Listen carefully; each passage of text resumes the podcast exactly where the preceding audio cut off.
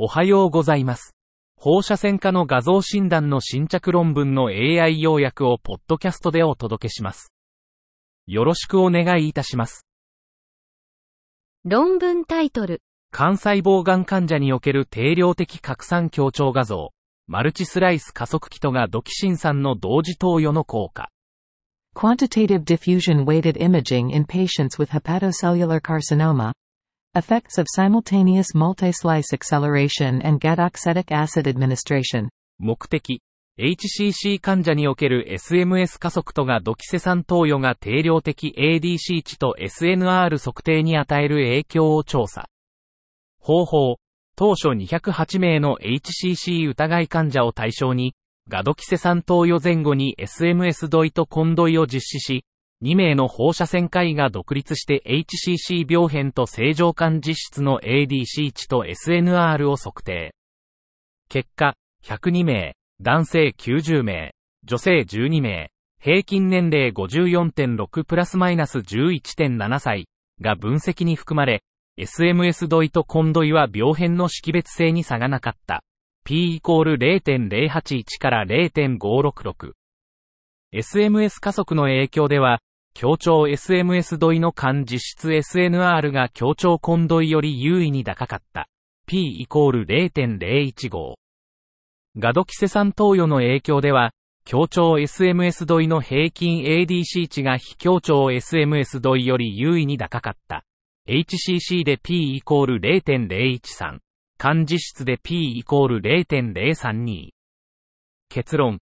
HCC と間実質の定量的 ADC 測定は SMS 加速の影響を受けず、SMS ドイはコンドイより高い SNR を提供するが、ガドキセ酸投与は SMS ドイの ADC 測定に影響を与えるため、投与前に実施することが推奨される。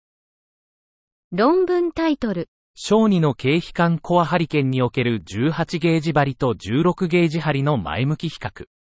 Prospective comparison of an 18 gauge versus 16 gauge needle for percutaneous liver core needle biopsy in children. 目的、超音波ガイド下の小児管移植生検における針ゲージ、G の影響を評価。方法、282人の小児患者、平均年齢6.75プラスマイナス3.82歳、300件の生検を16、G または18の G で無作為に実施。結果、出血率7.00%、98.33%で適切な診断可能な標本を得た。16G と 18G 間で出血率や量に差はなし。16G は18の G より完全門脈奇跡数が多いが、標本の適切性に優位差はなし。結論、16から G 政権は CPT 数は多いが、適切な標本率や合併症率に差はない。論文タイトル、人工膝関節全置換術における滑膜炎の超音波評価、MR 画像及び関節吸引との一致。Ultrasound assessment of synovitis in total knee replacements. Concordance with Mr. imaging and joint aspiration. 目的、人工膝関節置換術後の感染とポリマー摩耗の滑膜パターンを超音波診断で識別可能かを評価。方法、後ろ向き研究で、MRI と超音波検査、及び戦士を1週間以内に行った症例を分析。結果、超音波と MRI の一致度は中等度で、経値は0.27と0.44。超音波間の一致度も中等度で経値0.56。感度。感染に対する超音波の感度は0.13と0.09。ポリマー摩耗は0.38と0.62。結論。超音波は滑膜炎のパターンを MRI や戦士、臨床経過と比較して識別するのには不十分。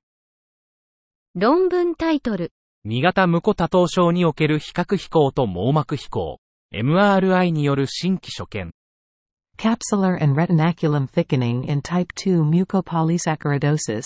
A novel MRI finding.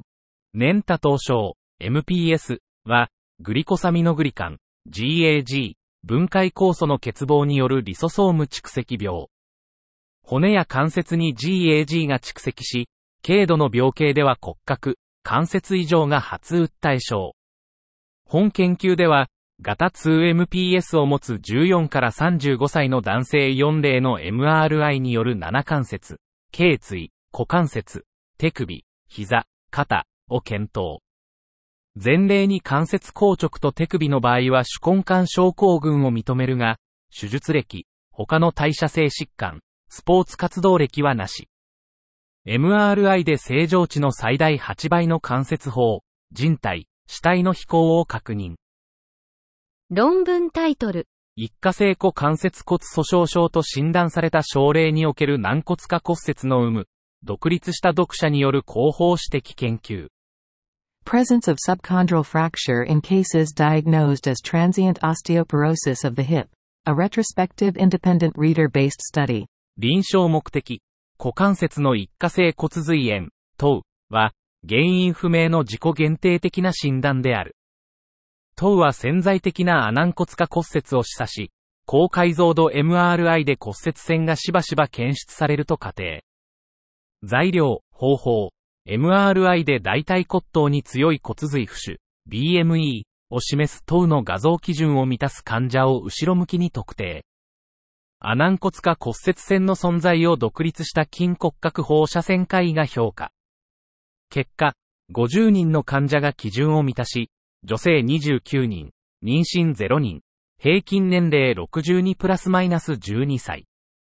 症状の平均期間は102プラスマイナス135日。ア軟骨化骨折は50分の44、88%で一致して同定された。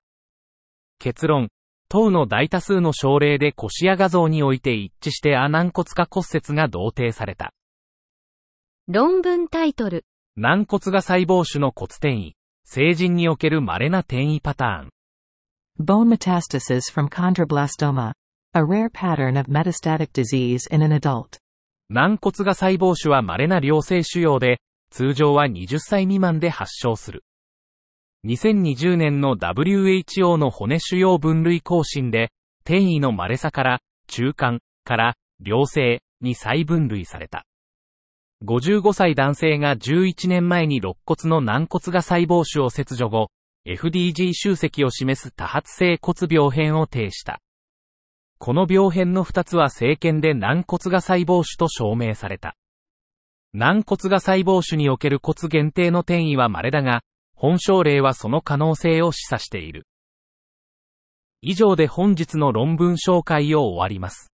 お聞きいただき、ありがとうございました。